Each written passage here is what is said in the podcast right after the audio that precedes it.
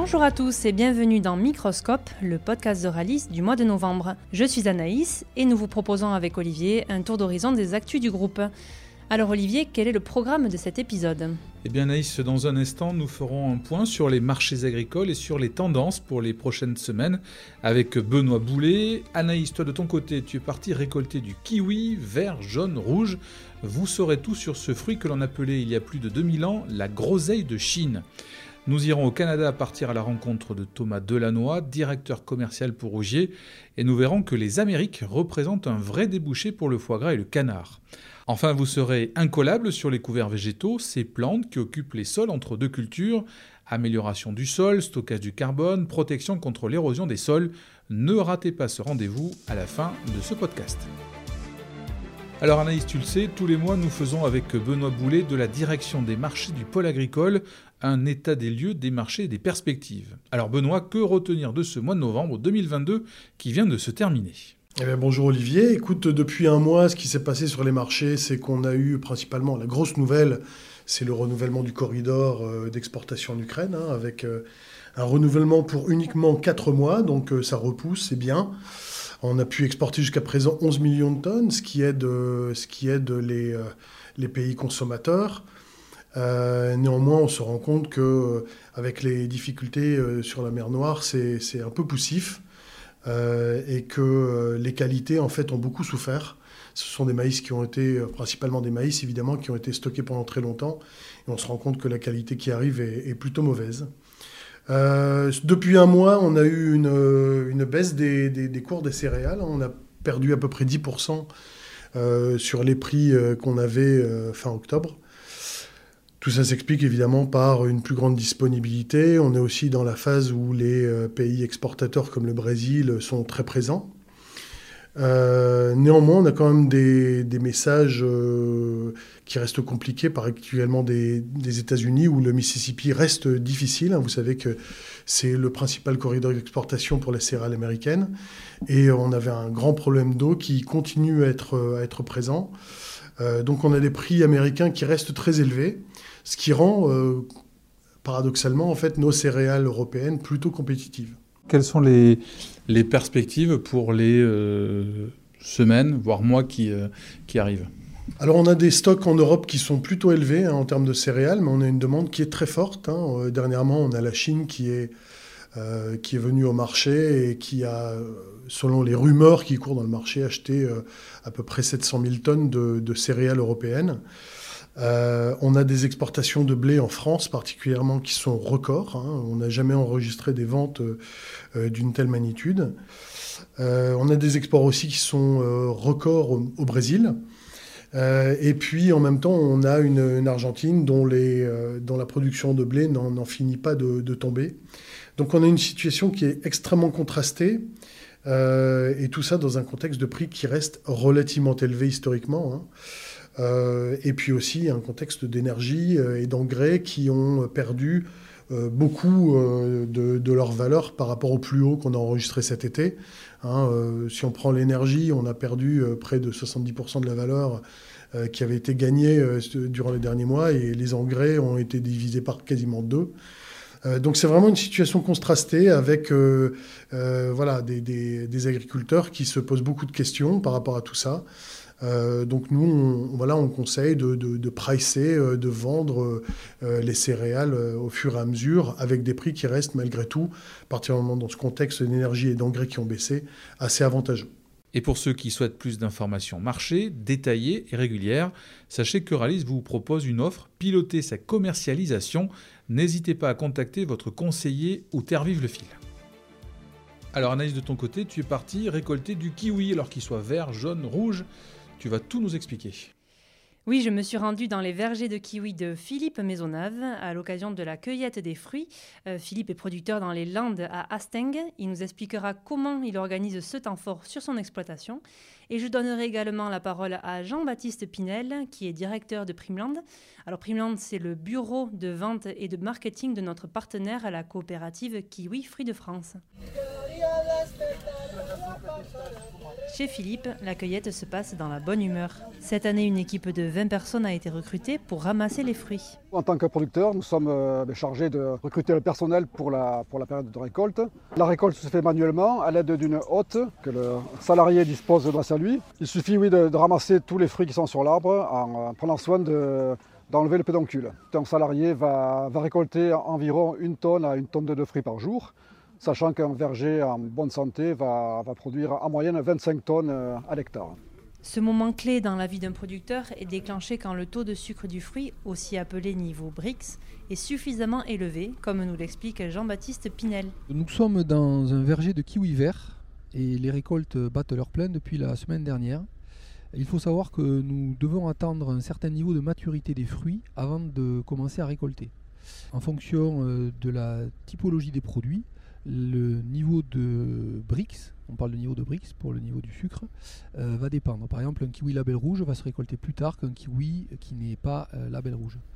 Alors, les kiwis sont récoltés à un certain niveau de BRICS, mais si vous voulez les consommer tout de suite, ils ne sont pas bons à manger. Parce que les fruits doivent passer un certain nombre de semaines à une température proche de zéro pour que l'amidon qui est contenu dans le fruit se transforme en sucre soluble. Cette transformation est permise grâce à des températures froides ainsi qu'à l'éthylène que produit lui-même le kiwi.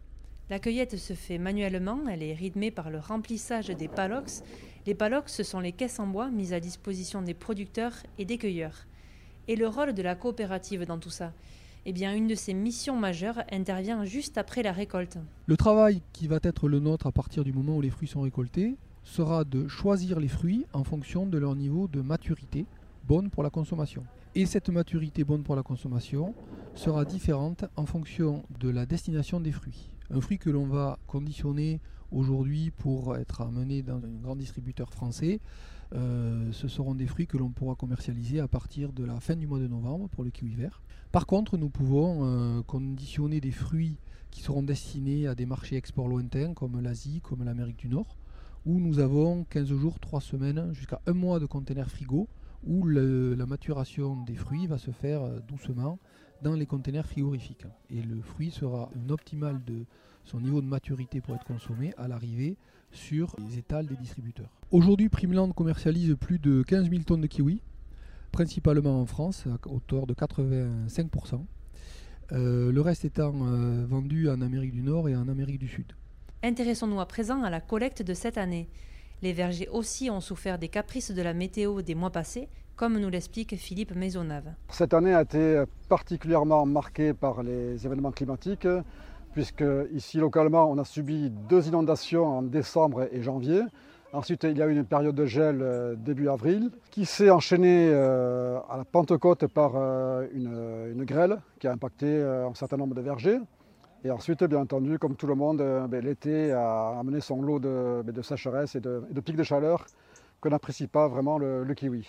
Ces phénomènes climatiques ben, se traduisent par un fruit dont le calibre sera plus petit, voilà, mais en revanche, cela n'a pas d'impact sur la date de récolte.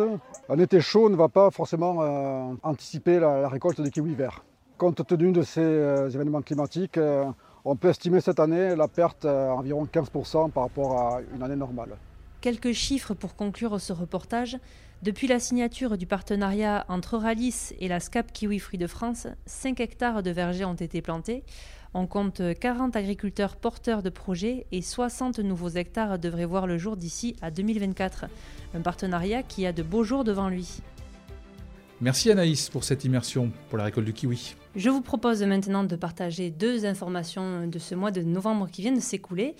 Partenaires depuis de nombreuses années pour la production de maïs doux et de légumes verts, Euralis et Bonduel ont signé un partenariat pour la création d'une filière légumes secs. Oui, Euralis proposera désormais à ses agriculteurs adhérents de produire des lentilles, haricots secs et pois chiches pour Bonduel. Un marché qui connaît un très fort développement, comme l'explique Sébastien Duchossois.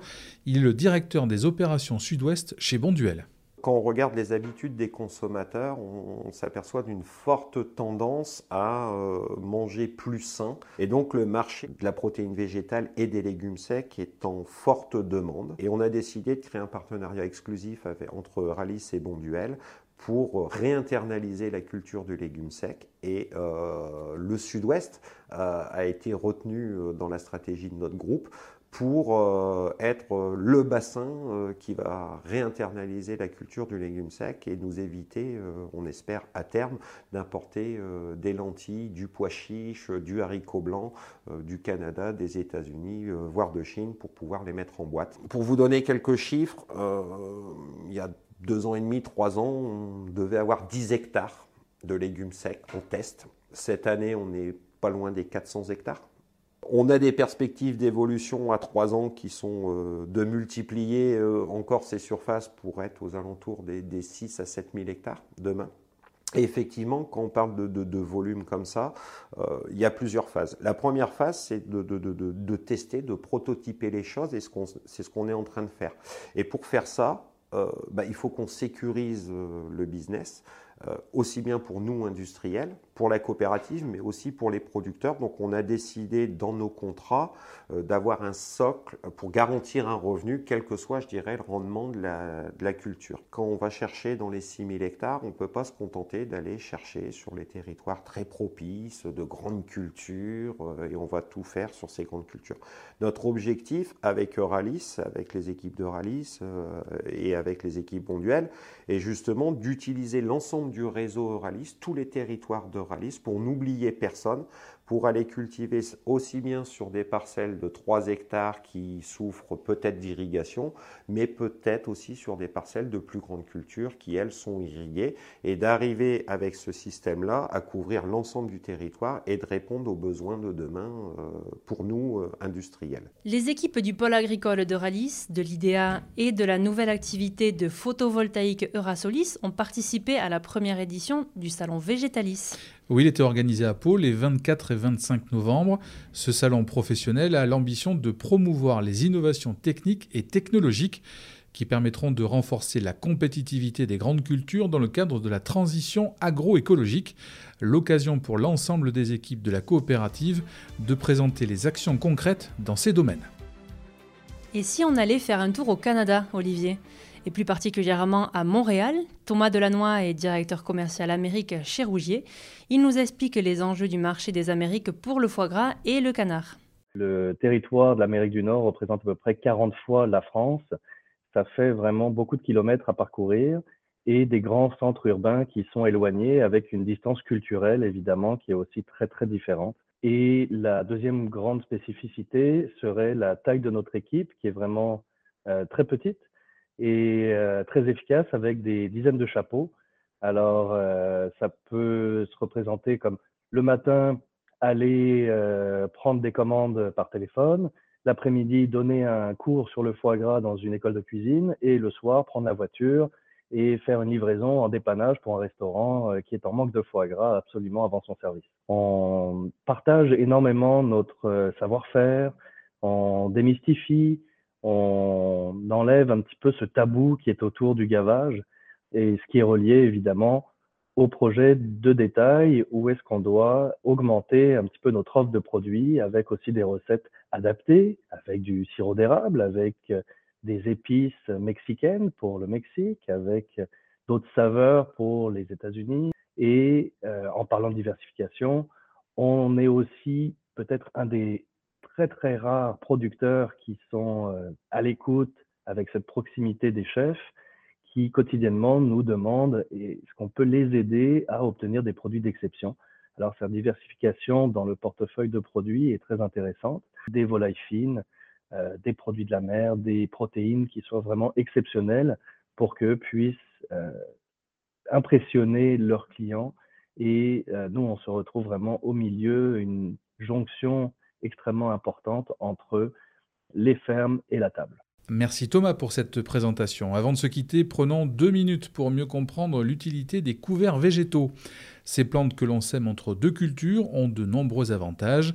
Nathalie Selmon et Céline Cazenave nous expliquent toutes les vertus des couverts végétaux. T'as deux minutes? Alors écoute ce podcast qui raconte les petites histoires de l'agriculture et de l'alimentation. Intéressons-nous aujourd'hui aux couverts végétaux. C'est très joli Céline, ces fleurs multicolores dans les champs, mais ça sert à quoi exactement? Et ces bandes vertes par endroits dans les cultures, c'est pour quoi faire? Ce sont des couverts végétaux. Est-ce que tu peux nous en dire un petit peu plus? Très simplement, un couvert végétal est un mélange de différentes espèces de plantes. Il est mis en place entre deux cultures afin de couvrir le sol. Cette pratique agricole séduit de plus en plus les agriculteurs, pour plusieurs raisons. D'abord, les couverts végétaux retiennent les éléments nutritifs du sol et captent l'azote, naturellement présent dans l'air, et qui sera restitué à la culture suivante. Ils offrent aussi à la faune et aux pollinisateurs le gîte et le couvert. Enfin, il peut stocker le CO2 atmosphérique dans les sols et ainsi en compenser les émissions. Imaginez un peu, dans les meilleures conditions, un hectare de sol couvert séquestre jusqu'à 180 kg de carbone par an, ce qui correspond à 3500 km de trajet en voiture. Est-ce que la coopérative Euralis encourage le recours aux couverts végétaux? Absolument, d'autant plus que dans le contexte actuel, alors que les engrais azotés connaissent une flambée des prix, le pôle agricole incite notamment les agriculteurs à utiliser des couverts qui contiennent des légumineuses susceptibles de capter l'azote atmosphérique.